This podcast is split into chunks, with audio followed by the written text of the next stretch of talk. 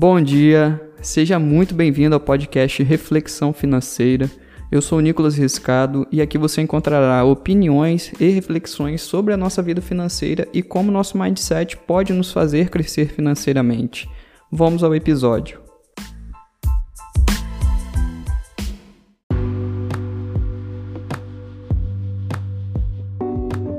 Nesse episódio, nós vamos falar sobre gastar de forma inteligente.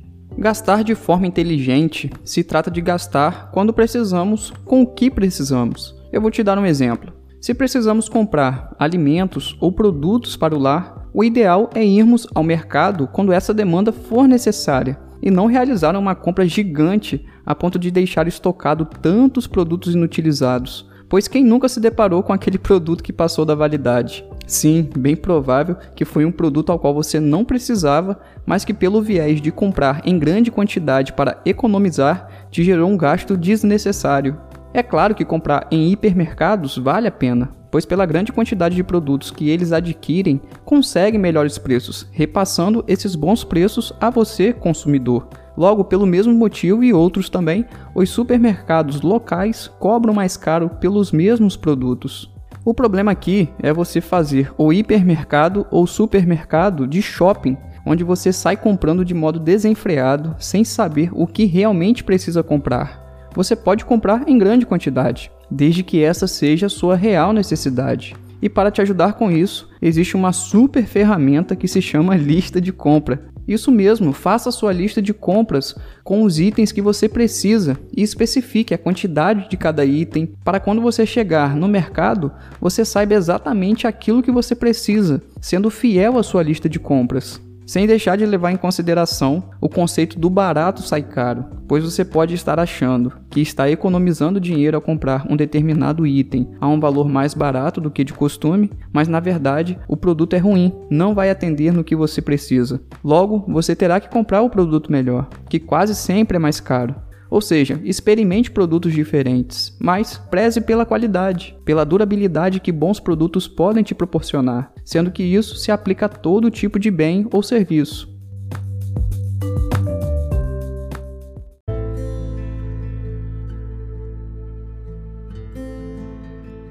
E um outro exemplo, que é de longe um dos itens que as pessoas mais colecionam em quantidade no seu guarda-roupa e em prejuízos em seu orçamento, é aquela peça de roupa que muitas das vezes foi só adquirida pelo desejo de comprar, peças até mesmo com etiquetas que nunca foram sequer usadas. Bem, poderia ficar aqui citando exemplos e mais exemplos de formas que as pessoas não gastam de forma inteligente, por vezes porque não sabem como administrar suas finanças básicas, e por muitas vezes porque se deixam impulsionar pelos motivos errados para gastar.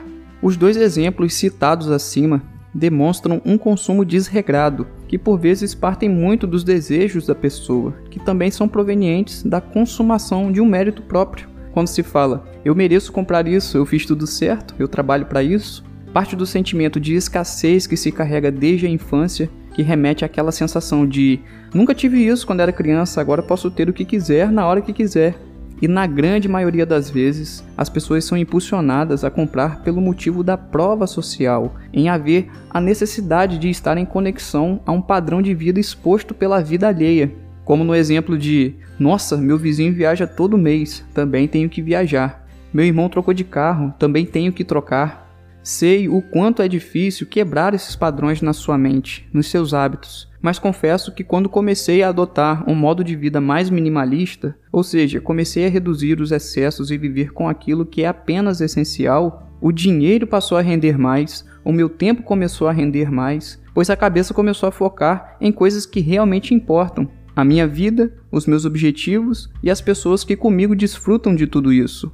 Então entenda o motivo real do seu gasto não inteligente, do seu gasto desnecessário, se é proveniente do mérito próprio, se é algum sentimento de escassez por nunca ter possuído nada na vida, ou se você quer obter as coisas apenas para se provar socialmente. E compreenda que gastar consigo mesmo nas suas reais necessidades será o gasto mais inteligente que você fará daqui para frente, pois te custará pouco e te beneficiará muito, principalmente no longo prazo. E sim, seja egoísta nesse quesito, se volte a você, se importe primeiramente com você e, é claro, com a sua família, que também é parte de você.